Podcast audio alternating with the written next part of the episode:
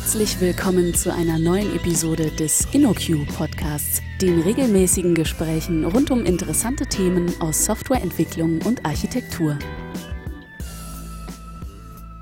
Hallo und herzlich willkommen zu einer neuen Episode des InnoQ Podcasts. Heute mit Oliver Wolf. Hallo Olli. Hallo Stefan.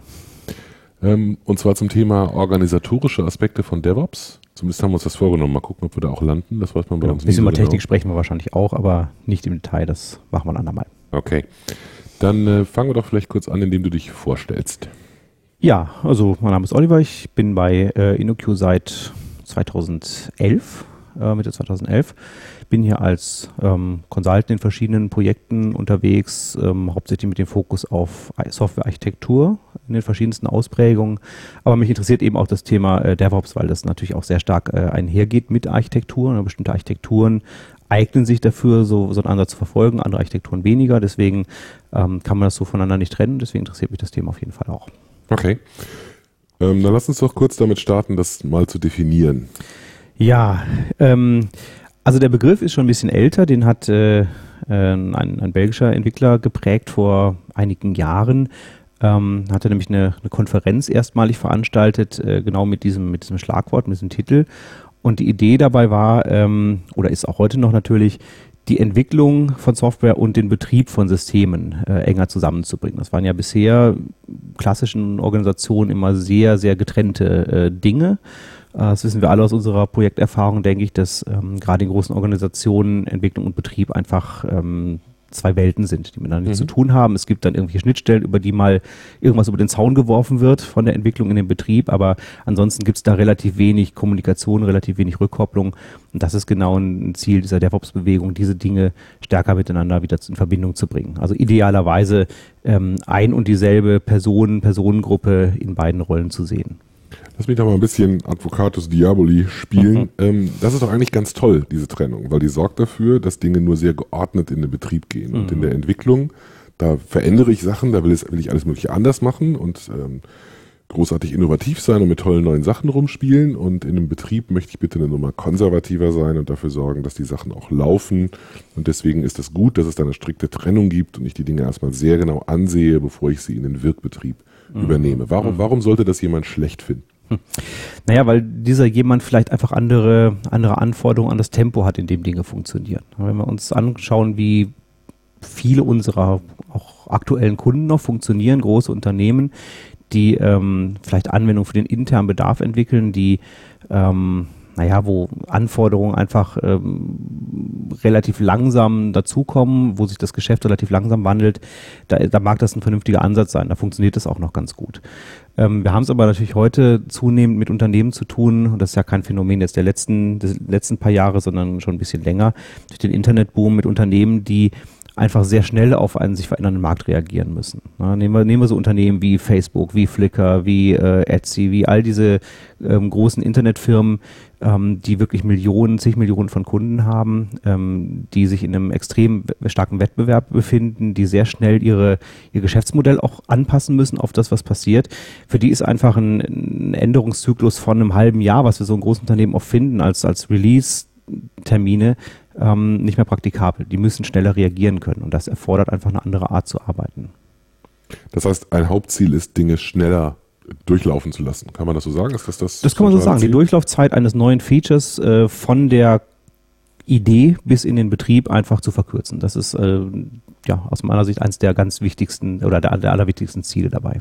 Suggestivfrage, glaubst du, dass das wirklich nur Facebook und andere interessiert? Oder ist das nicht vielleicht auch was für die klassischen Unternehmen? Das ist ganz Kunden? sicher auch was für die klassischen Unternehmen. Es erfordert natürlich ähm, auch in den Unternehmen Umdenken, gerade an den Stellen, wo Anforderungen entstehen.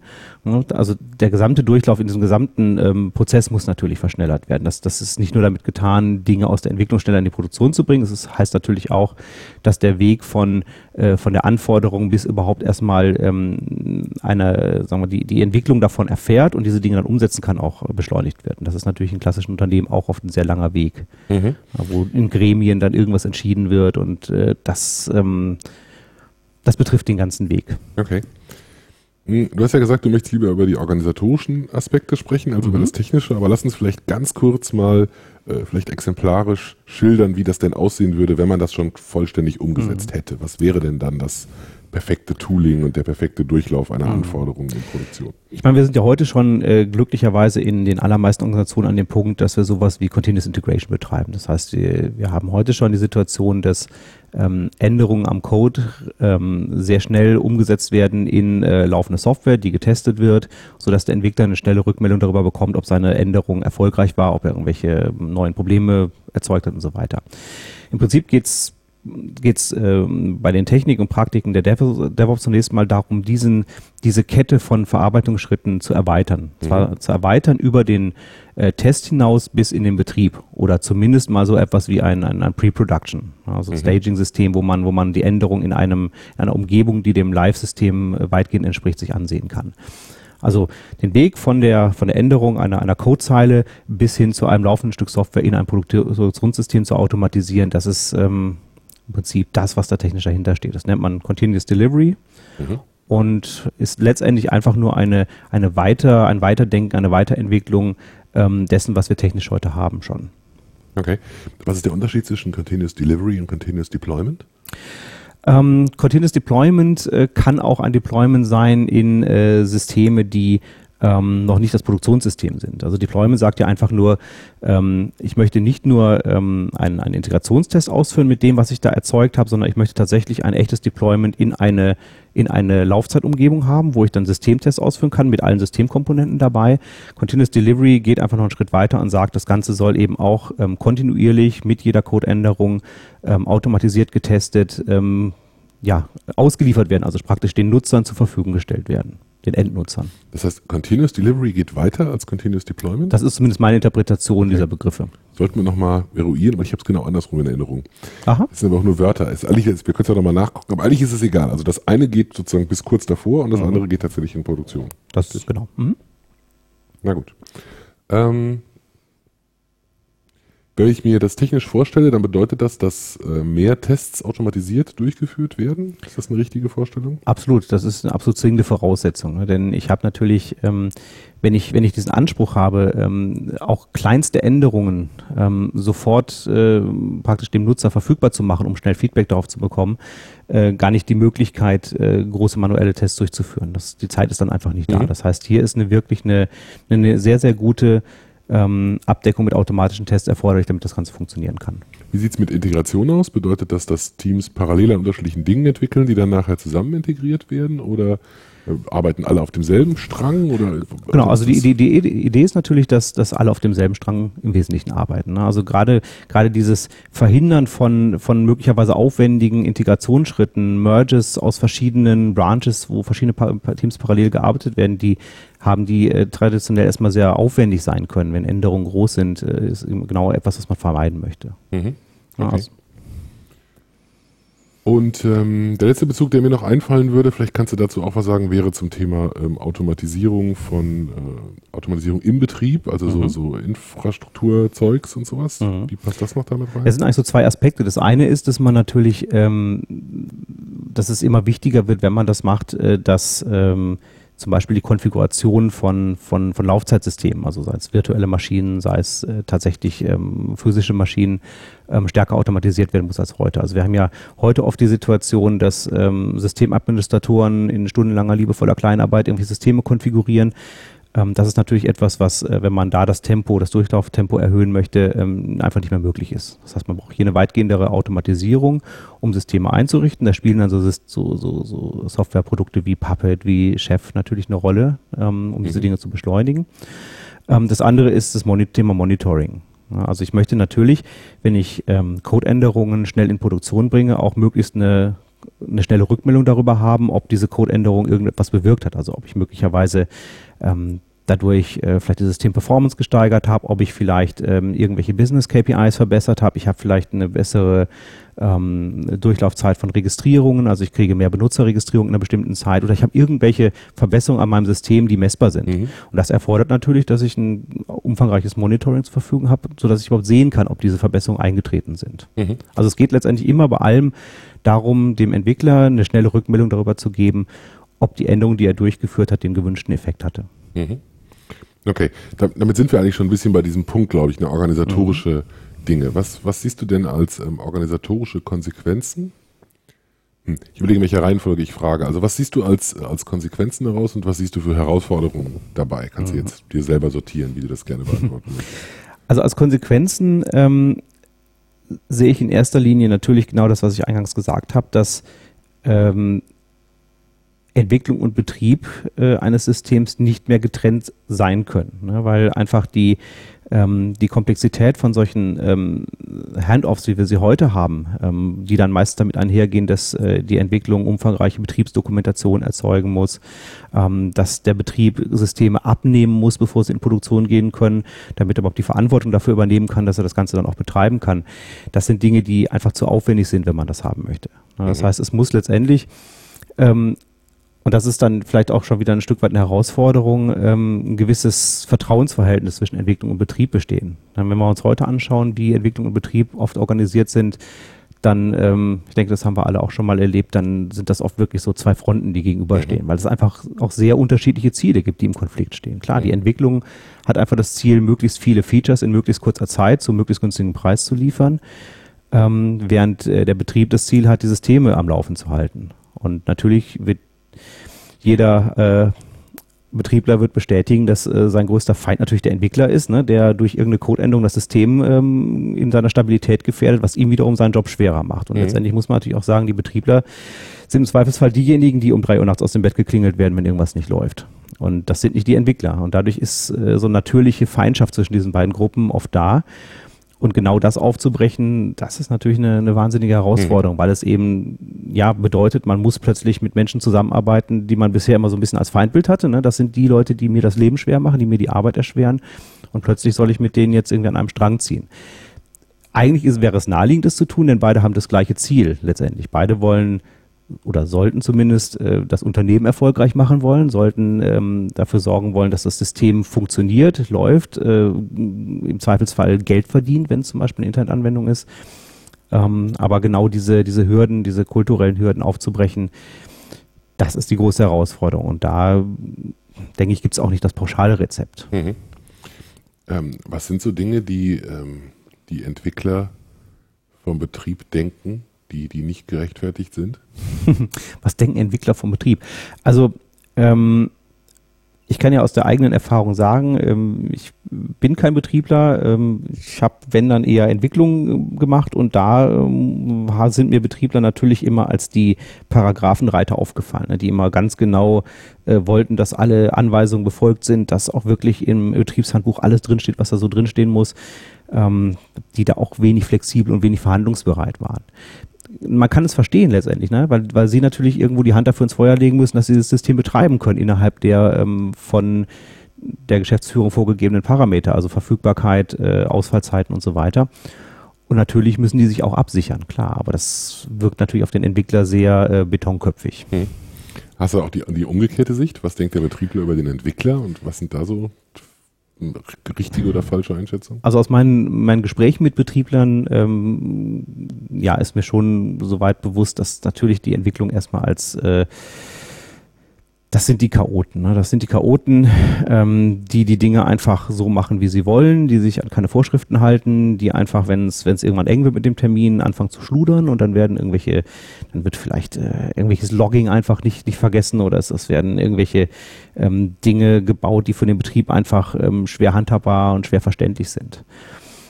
Das Klar, das liegt einfach daran, dass, dass natürlich der, der, der Entwickler nicht in der Situation ist, es tatsächlich betreiben zu müssen und sich da rein zu versetzen, äh, wie das vielleicht für einen Betriebler ist, der sagen wir mal, von Java keine Ahnung hat und plötzlich irgendwie um drei Uhr nachts ein System äh, oder einen Systemausfall nachvollziehen muss und, und schaut in einen Logfile voller Java Stack Traces und kann da überhaupt nichts mit anfangen. Das ähm, fällt dem Entwickler möglicherweise auch sehr schwer. Das ist auch so meine Erfahrung, dass, die, dass der Betrieb ähm, häufig halt das Gefühl hat, zu Recht oder zu Unrecht, das kann ja, kann ja beides sein, ähm, Software geliefert zu bekommen, die einfach nicht betreibbar ist, die einfach nicht diesen. Genau, das ist so ein Standardwort, das ist nicht betreibbar. Genau, das ist einfach nicht an, nicht an die rudimentären Dinge gedacht. Und ich glaube, Entwickler unterschätzen auf der anderen Seite, auf der anderen Seite häufig auch die, die Komplexität der gesamten Umgebung um ihre Software Abs drumherum. Absolut. Ne? Der, der Entwickler kennt das System, an dem er gerade arbeitet. Das kennt er in- und auswendig, natürlich, das muss er ja auch. Aber er übersieht vielleicht, dass der Betriebler eben nicht nur dieses eine System äh, betreiben muss, sondern vielleicht eine ganze Fülle von Systemen, die alle unterschiedlich sind, die vielleicht alle unterschiedliche Arten von Logging haben, die alle unterschiedliche ähm, Skripte haben, um sie zu starten und zu stoppen. Und das ist natürlich eine mhm. Komplexität. Ähm, klar, die, die lässt sich natürlich auch nur beherrschen, wenn man ähm, relativ gut darauf achtet, dass, dass die Entwickler zumindest gewisse Grundanforderungen erfüllen an das, was da hm. geliefert wird, klar. Okay. Was ist denn jetzt die Lösung? Also brauchen wir einfach eine dritte Rolle? Haben wir jetzt ähm, DevOps-Leute, die zwischen Entwicklern auf der einen Seite und Ops-Leuten auf der anderen Seite vermitteln? Oder machen wir die Entwickler zu DevOps-Leuten oder also, die Betriebler zu DevOps-Leuten? Was ist denn jetzt der? Also in der Tat ist das, ein, ist das, ist das etwas, was man, was man teilweise sieht. Ne? Also gerade so in den, in den letzten ähm, zwei Jahren habe ich das jetzt öfter gesehen, dass es so, äh, wirklich sowas wie explizite DevOps-Teams gibt. Insbesondere dann, ähm, wenn, wenn das Unternehmen vielleicht immer noch diese klassische Trennung hat, weil vielleicht der Betrieb outgesourced ist an irgendeinen Dienstleister Dienstleister. Ne? Mhm. Trotzdem möchte man aber jetzt stärker in diese Richtung gehen, dann gibt es eben möglicherweise ein zusätzliches DevOps-Team, was so eine Art äh, Vorbetrieb ist, der dann nochmal, der im eigenen Unternehmen angesiedelt ist und der dann alles also der den Entwicklern gegenüber so tut, als wäre er super agil und super flexibel und im Prinzip die Entwickler vor der eigentlichen Operations-Truppe, die irgendwo beim Dienstleister sitzt, abschottet. Das ist aber eigentlich das genaue Gegenteil das ist, von das DevOps, Das ist noch viel schlimmer. Es ist eigentlich viel schlimmer. Es ist vielleicht, aber es ist vielleicht ein guter Zwischenschritt auf dem Weg dahin. Mhm. Das könnte ich mir vorstellen, dass man einfach sagt, ab einem bestimmten Punkt ähm, kann man vielleicht die Abhängigkeit von dem externen Dienstleister reduzieren, kann den Betrieb wieder vielleicht ins eigene Haus holen oder kann vielleicht auf, auf Cloud-Ressourcen gehen oder sowas und hat dann zumindest schon mal die ähm, die grundlegenden äh, Praktiken und Prozesse, die man, die man dafür braucht, das Ganze zu beschleunigen im eigenen Haus. Also ich denke, als Zwischenlösung ist das denkbar, als äh, Lösung auf lange Sicht, äh, gebe ich dir völlig recht, ist es erstmal schlimmer als alles andere. Ist denn das Ganze im eigenen Haus zu machen eine zwingende Voraussetzung für DevOps? Nicht unbedingt, würde ich so nicht sagen. Ähm, ich ich glaube, das Problem ist heute, dass die meisten ähm, Hosting-Dienstleister oder, oder Betriebsdienstleister einfach da noch nicht angekommen sind. Und dadurch, dass es natürlich diese extrem enge Verzahnung mit der Entwicklung mit sich bringt, ähm, ne, die natürlich dann auch wieder sehr spezifisch für das jeweilige Entwicklungsvorgehen, das jeweilige Team, das jeweilige Produkt ist, bin ich mir nicht so sicher, ob ähm, Dienstleister, wie viel Dienstleister da wirklich übernehmen können. Mhm. Andererseits ist natürlich der Trend, den wir im Moment ja auch beobachten, ähm, dass generell das Ganze ein bisschen weggeht von so dedizierten Hosting-Dienstleistern hin zu ähm, eher Plattform as a Service oder Infrastructure as a Service Anbietern. Und dann ist es natürlich naheliegend, ähm, dass praktisch diese Fähigkeiten im eigenen Haus aufgebaut werden. Mhm. Okay, dann lass uns doch vielleicht darüber reden, was denn das Idealbild wäre. Was ist denn die perfekte Organisation, die DevOps schon akzeptiert hat? Wie sieht die denn aus? Da gibt es natürlich auch ein ganzes Spektrum von Möglichkeiten. Also es geht so ähm, äh, vom, vom einen Extrem, das wäre so diese No-Ops-Bewegung, die sagt, wir brauchen überhaupt keine Operations mehr. Es macht alles, machen die Entwickler. Ähm, das heißt auch im letzten, in erster Linie, die Entwickler sind verantwortlich für den Betrieb. Also sind dafür, werden dann um nachts um drei aus dem Bett geklingelt, wenn es nicht läuft. Das ist so ein Modell, äh, was zum Beispiel Firmen wie Amazon oder sowas betreiben. Die sagen einfach, wir haben ein Team, das entwickelt eine bestimmte Komponente und das Team ist kollektiv für den Betrieb dieser Komponente mitverantwortlich hat sicherlich den positiven Effekt, äh, dass man als Entwickler ein sehr vitales Interesse daran hat, dass man vernünftige Software baut, klar. Weil man sonst nachts um drei geweckt wird. Weil man sonst nachts um drei geweckt wird, genau. Mhm. Also ist durchaus äh, ein vernünftiger Ansatz vielleicht, aber sicherlich auch nicht für jede Organisation geeignet. weil das gerade, wenn man sich mal die Situation in Deutschland anguckt, ne, wir haben hier Betriebsräte, wir haben hier so Dinge wie Rufbereitschaft und sowas, ist natürlich alles nicht so einfach mhm. durchzusetzen. Ähm, Ansonsten, mh, was ich auch teilweise sehe, ist, dass, äh, dass die Leute, die bisher für den Betrieb verantwortlich waren, zunehmend ähm, ja, sich von der reinen, von dem reinen Systembetrieb äh, entfernen und eher in Richtung Automatisierung gehen, dass also ähm, praktisch die beiden Seiten so ein bisschen aufeinander zuarbeiten. Das heißt, die, die, die Entwicklung ähm, tut mehr, um ähm, Dinge schon so vorzubereiten, dass sie, dass sie betreibbar sind. Also Beispiel, äh, aus dem Bildsystem fallen nicht mehr JAR-Files raus, sondern vielleicht schon fertig verpackte Container, in denen die Applikation drin steckt, die dann im Betrieb nur noch instanziert werden müssen. Das ist zum Beispiel ein Weg. Gleichzeitig ähm, ist es einfach so, dass sich das Aufgabenbild ähm, der Operations-Leute insofern äh, ändert, dass sie eben nicht mehr den reinen Betrieb machen, sondern auch ähm, zunehmend Automatisierungsaufgaben übernehmen. Mhm. Einfach Scripting, Einrichtung von ähm, Virtualisierungsumgebungen und solchen Dingen. Was wir auch schon häufiger gesehen haben, ist, dass man einfach gemischte Teams dann hat. Ne? Dass so ein genau. Team einfach ein paar Leute aus der ehemaligen Betriebstruppe, der immer noch befindlichen Betriebstruppe zurückbekommt oder reinbekommt, damit man eben so ein Team hat, was aus beiden zusammengesetzt genau. Genau. Das Aufeinander zubewegen ist dann, glaube ich, der, der entscheidende Punkt. Das ist der entscheidende Punkt. Äh, genau, das, das, das, äh, das darf natürlich dann nicht irgendwo aufhören, dass man sagt, okay, das ist jetzt, jetzt ist, jetzt, jetzt haben wir, jetzt haben wir immer noch eine Grenze, die ist jetzt einfach nur ein bisschen verschoben, ähm, sondern natürlich sollte das Fernziel irgendwie sein, dass, dass dass es im Grunde genommen eigentlich keinen kein echten Unterschied mehr zwischen Entwicklern und, und äh, Operations gibt, weil letztendlich ist die Aufgabe heutzutage eigentlich die gleiche. Ich meine, der Operations-Mensch, der ist ja heute auch nicht mehr derjenige, der irgendwie an der, an der, an der Shell irgendwelche Kommandos eingibt, sondern es ist ja derjenige, der Automatisierung baut. Und Automatisierung heißt halt effektiv äh, entwickeln, Software entwickeln. Er entwickelt halt keine Anwendungssoftware, entwickelt halt ähm, letztendlich Skripte, um, um Systeme zu konfigurieren, aber auch das ist Code. Auch das mhm. sind Dinge, die, die entwickelt und getestet werden müssen, wo die gleichen Werkzeuge benutzt werden, wo man Versionsverwaltung hat und so weiter. Also ist, eigentlich ist das technisch nichts anderes mehr. Mhm. Wie, wie denkst du, dass man umgehen sollte mit solchen Querschnittsaufgaben wie, ähm, was weiß ich, den Betrieb der übergreifenden System Management Software oder einer Datenbank, die man übergreifend einsetzt oder von Netzen oder von anderen von anderen Dingen, wenn das jetzt eben teamübergreifend geregelt wird? Na gut, das ist jetzt wieder ein bisschen, kommen wir ein bisschen wieder zurück in Richtung Softwarearchitektur. Ist die mhm. Frage, wie groß diese Anteile eigentlich in Zukunft noch sein werden. Wenn wir jetzt so in Richtung moderne Architekturen denken, Microservice-Architekturen, ähm, da ist es natürlich eigentlich so, dass wir ja versuchen, ähm, den Anteil an solchen zentralen, gemeinsam genutzten Komponenten auch zu reduzieren. Wir wollen ja nicht mehr die große Datenbank haben, die alle nutzen, sondern wir wollen ja für die einzelnen ähm, Teile des, aus denen das Gesamtsystem besteht, ob wir es jetzt Microservices nennen oder ob wir sie Self-Contained Systems nennen oder wie auch immer, gibt es ja verschiedene Begriffe dafür. Ähm, da sagen wir ja, diese Systeme sollen ihre eigene Datenhaltung haben und damit ist das Ganze natürlich auch in der Verantwortung des jeweiligen Teams, was diese Komponente oder dieses Teilsystem baut und damit wird dann die Notwendigkeit, solche zentralen Systeme zu betreiben, immer geringer. Es wird immer sowas wie ein zentrales Monitoring wahrscheinlich geben, klar. Äh, und es wird auch immer Leute geben, die sich um den Betrieb von, von Netzwerkinfrastrukturkomponenten kümmern. Aber das ist eine andere Disziplin aus meiner Sicht. Mhm. Okay, also mit der Datenbank gebe ich dir ja recht. Ähm, mhm. Allerdings äh, ist es ja auch eine, wie soll ich sagen, nicht zwingend eine Frage, wie viele Instanzen ich habe, sondern auch eine Skillfrage. Also wie viele Leute will ich im Unternehmen haben, die wissen, wie man Oracle Table Spaces vergrößert.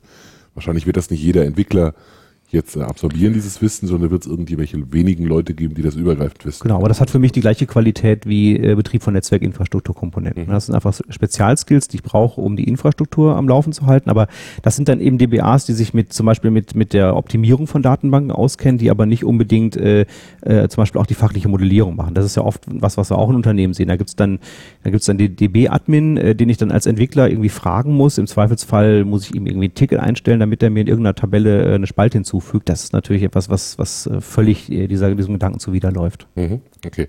Also man will ähm, die Dinge da halten, wo sie ähm, wo sie am sinnvollsten erledigt werden, um die Wege kurz zu halten. Genau, und wo sie fachlich auch einfach hingehören. Ne? Denn mit mhm. jeder fachlichen Änderung ähm, gehen ja möglicherweise auch solche Datenbankänderungen einher, also gehören die in das Entwicklungsteam und nicht in irgendeine separate äh, Datenbank-Administrationsgruppe, die im Betrieb angesiedelt ist. Mhm. Ganz klar. Okay. Jetzt nehmen wir mal an, ich bin in einem, in Anführungszeichen, normalen Unternehmen. Also ich bin nicht auf der grünen Wiese oder in einem Unternehmen, was vor zwei Jahren oder drei Jahren gestartet hat. Wobei das nicht heißt, dass man nicht in drei Jahren auch schon gewaltig Legacy schaffen kann, aber nehmen wir mal an, wir sind Können wir auch ein paar Beispiele äh, Ja, lieber nicht. Äh, nehmen wir an, wir sind in einem, in einem, klassischen Unternehmen, das hat eher diese typischen äh, Enterprise-Release-Zyklen, so vier im Jahr oder mhm. zwei im Jahr von einer großen, wichtigen äh, betriebswirtschaftlichen Software- und Bestandsführungssystem in der Versicherung oder so. Wie komme ich denn in so einem sehr klassischen, sehr traditionell organisierten Unternehmen weiter? Was, was tue ich denn da, wenn ich in diese Richtung möchte? Mhm. Also erstmal wahrscheinlich die, ähm, die Hoffnung darauf, dass das Ganze sich schnell ändern wird, äh, fallen lassen, mhm. ne, sondern, sondern sich damit abfinden, dass es ein relativ langer Weg sein wird. Aber ich glaube, man kann auch da ähm, als Entwicklungsteam, als Entwicklungsabteilung, als was auch immer, als irgendeine Einheit innerhalb dieses der großen Organisation, die ähm, sich auf die Fahnen geschrieben hat, in Zukunft einfach äh, agiler und schneller zu werden, eine ganze Menge tun. Ähm, selbst wenn vielleicht äh, übergreifend ein, ein Release-Zyklus von zwei Releases pro Jahr oder sowas vorgegeben ist, spricht dann jetzt dagegen, dass man nicht als Team von den Dingen, für die man die Verantwortung hat, äh, durchaus häufiger interne Releases sich vorstellen kann und dafür dann auch wirklich diese komplette Pipeline aufbauen, ähm, um vielleicht auch zu sowas wie einem Continuous ähm, äh, Delivery oder Continuous Deployment, je nachdem, wie man es jetzt sehen möchte, zu kommen. Und dann praktisch die, die Ergebnisse aus dieser, aus dieser Verarbeitungskette äh, zu definierten Terminen rauszunehmen, um dann in diese großen Releases einfließen zu lassen. Damit kann man aus meiner Sicht schon innerhalb einer Organisation ein gewisses Vertrauen äh, da rein schaffen, dass diese Dinge funktionieren und ähm, hat dann aber auch wirklich den argumentativen ähm, Zündstoff in der Hand zu sagen, guck mal hier, in dem Team funktioniert das. Lass uns doch im nächsten Schritt mal probieren, das vielleicht mal teamübergreifend über mehrere Entwicklungsteams hinweg zu versuchen. Und ich glaube, durch Überzeugen, dadurch, dass man demonstrieren kann, dass es funktioniert, ähm, kann man immer mehr bewegen als durch irgendwelche ähm, strategischen Planungen, die am Ende doch nicht eingehalten werden. Mhm. Setzt natürlich voraus, dass man äh, Dinge hat, die man individuell entwickeln kann. Also wenn das Ganze ein riesengroßer Klotz ist, wo alles mit allem verzahnt ist, dann wird es wahrscheinlich relativ schwierig, diesen Weg zu verfolgen. Ist dann natürlich auch wieder ein Thema der Softwarearchitektur, klar. Mhm. Meine, wenn wir eine monolithische Architektur haben, wo einzelne Teams immer nur Komponenten ähm, beitragen, die für sich allein nicht lauffähig sind, die zwangsläufig die Integration mit dem Gesamten brauchen, dann ist es relativ schwierig. Aber in den allermeisten Fällen ist es doch schon so, dass, dass die Dinge, die da rauskommen, irgendwie für sich betrachtet äh, irgendeinen Mehrwert bringen, irgendwie lauffähig sind. Und ich glaube, dann ist das ein guter Weg. Mhm. Aber zu versuchen, mal diese Praktiken, diese, diese technologischen ähm, Möglichkeiten zu nutzen, ähm, damit als Team schneller und besser zu werden und andere zu überzeugen, dass das, dass das funktioniert. Mhm. Okay. Jetzt ist es äh, gerade in großen Unternehmen natürlich häufig so, dass es eine sehr stark gewachsene ähm, und damit auch leider sehr stark etablierte und sehr starre Produktionsinfrastruktur gibt. Ähm, Bedeutet das, dass man den Ansatz nicht benutzen kann oder kommt man dann trotzdem irgendwie da weiter? Kommt wahrscheinlich so ein bisschen auf den, auf den Anspruch an. Natürlich wird man in einer solchen Organisation ähm, auf dem Weg nur, nur sehr, sehr schwer es schaffen, tatsächlich dahin zu kommen, dass Änderungen, die ein Entwickler durchführt, ähm, zeitnah in Produktion gehen. Das, das ist da wahrscheinlich illusorisch. Manchmal ist es ja auch gar nicht möglich, weil es einfach ähm, Sicherheitsvorgaben gibt, die das verhindern, weil es vielleicht irgendwelche Compliance-Richtlinien gibt, die das verhindern, weil, weil man, weil das System irgendwie zertifiziert ist oder irgendwie gibt es da immer Dinge, die, oder in vielen Fällen Dinge, die dem entgegenstehen. Aber auch dann glaube ich, dass man, dass das einen echten Nutzen bringt, denn ähm, das Ziel muss ja nicht zwangsläufig das, Produktion, das Produktionssystem sein. Das ist es natürlich, klar, in Internetunternehmen ist das in der Regel das Produktionssystem, klar, weil da wollen wir schnelles Feedback vom Kunden haben. Ähm, in anderen Organisationen kann das Ziel auch einfach sein, äh, kontinuierliches Deployment in ein QA-System zu machen, ne, dass ich einfach eine schnellere Rückmeldung ähm, aus, den, äh, aus den Systemtests bekomme. Mhm. Auch das ist schon ein großer Nutzen, denn ähm, je kleiner ich das, das, die Menge an Änderungen halte, die ich in jedem Deployment-Schritt durchführe, desto leichter kann ich Änderungen wieder zurückrollen, desto schneller kann ich feststellen, an welcher Änderung liegt es, wenn das System nicht mehr funktioniert. Ähm, das allein ist schon ein großer, großer Nutzen. Ich meine, das, was wir mit Continuous Integration ja ähm, bezogen auf, auf, auf Unit-Tests und sowas haben, ne? schnelle Rückmeldung darüber, ob ich irgendwas kaputt gemacht habe als Entwickler, das trage ich damit eine Stufe weiter und sage, okay, jetzt kriege ich auch die Rückmeldung darüber, ob ich mit meiner Änderung im Gesamtsystemkontext irgendeine Funktionalität vielleicht ähm, ähm, beeinträchtigt habe durch meine Änderung. Und das mhm. ist ein, finde ich, ein enormer Nutzen. Siehst du auch einen Vorteil für die QA und Testsysteme selbst?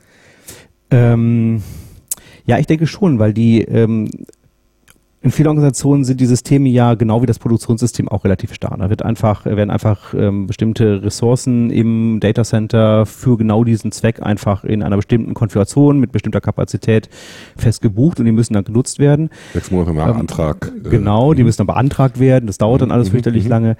Ähm, da hat man natürlich auch, wenn man diese ähm, wenn man die Automatisierung hier konsequent durchzieht, auch die Möglichkeit da ähm, auch anders zu skalieren. Auch da kann ich zum Beispiel sagen, wenn ich jetzt bestimmte Tests ausführen möchte, für die vielleicht äh, gerade nicht genug Testressourcen zur Verfügung stehen, habe ich vielleicht auch die Chance, künftig ähm, dafür eigene äh, individuelle Teststrecken aufzubauen. Mhm. Ich kann vielleicht Cloud-Ressourcen nutzen, um Tests auszuführen und damit ähm, ja, ich sag mal so ein bisschen ketzerisch an den, an, an den, den etablierten Strukturen im Unternehmen vorbei auch solche Dinge auszuführen. Ne? Mhm. Man könnte es auch positiver formulieren. Also was du genau. sagst, ist im Prinzip, man könnte das in diesem, in diesem Teil könnte man die Dinge machen, weil da tut es keinem weh, da verstößt mhm, man auch nicht genau. gegen Compliance und gegen andere Sachen und da ist vielleicht auch das Cloud-Sicherheitsthema nicht so relevant, weil man möglicherweise mit Testdaten zu tun hat, ja. genau. Mhm. Ja, finde ich einen, einen, guten Punkt.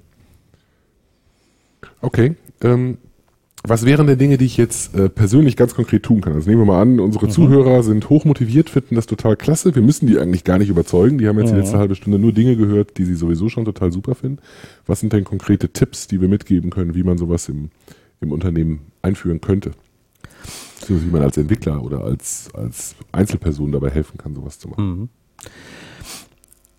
Also als Einzelperson ist es natürlich, äh, hängt es natürlich sehr stark ab von der von dem Team, in dem man sich bewegt, also wie stark da die Vorgaben sind, die mhm. letztendlich für die Entwicklung gelten. Ich meine, wenn ich natürlich als einer von 100 Entwicklern in einem großen Unternehmen im Entwicklungsteam bin, dann sind wahrscheinlich meine Möglichkeiten etwas beschränkter, als wenn ich einer von zehn Entwicklern im Startup-Unternehmen bin. Ganz gar keine Frage. Mhm.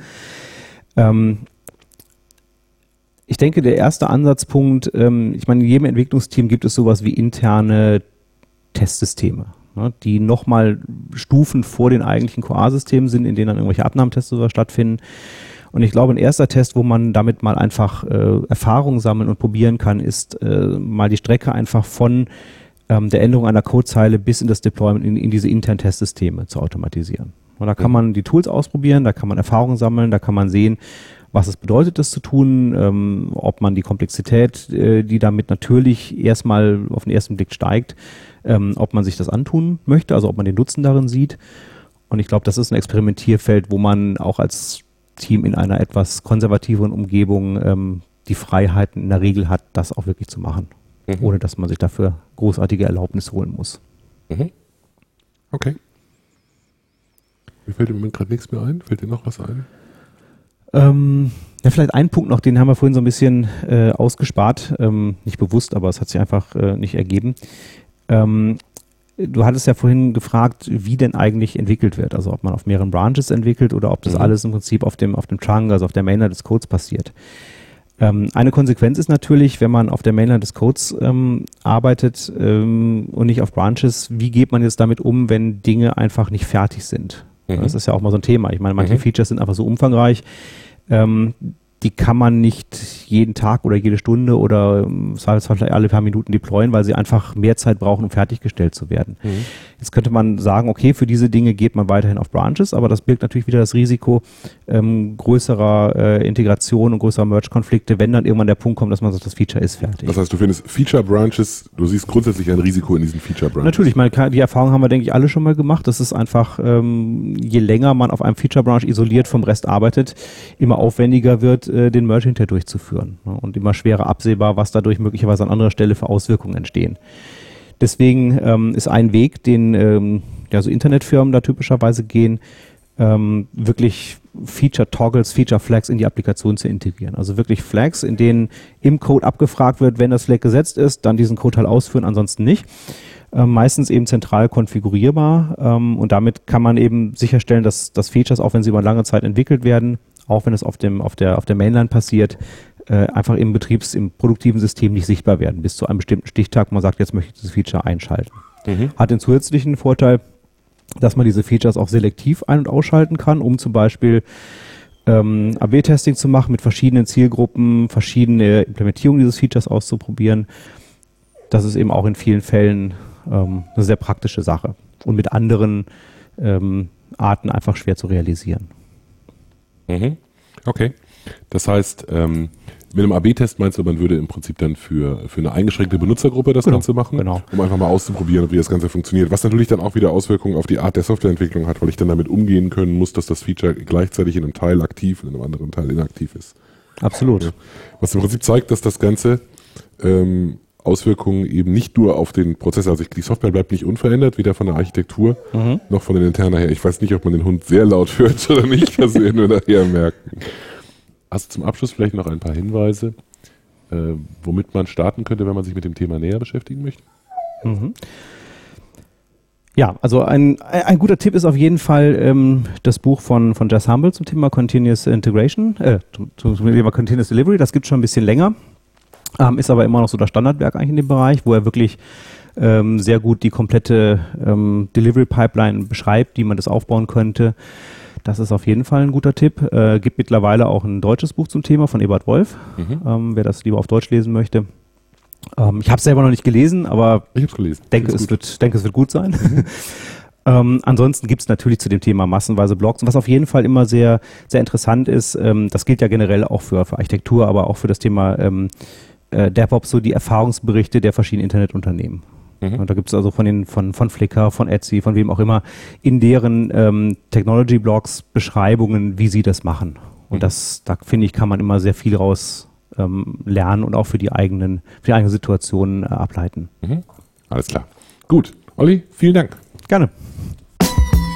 Vielen Dank für das Herunterladen und Anhören des InnoQ Podcasts. Mehr Episoden und weitere Informationen finden Sie unter innoq.com/podcast. Wir freuen uns über Feedback, sei es Kritik, Lob oder Vorschläge für zukünftige Episoden, per E-Mail an podcast.innoq.com oder als Kommentar auf der Website.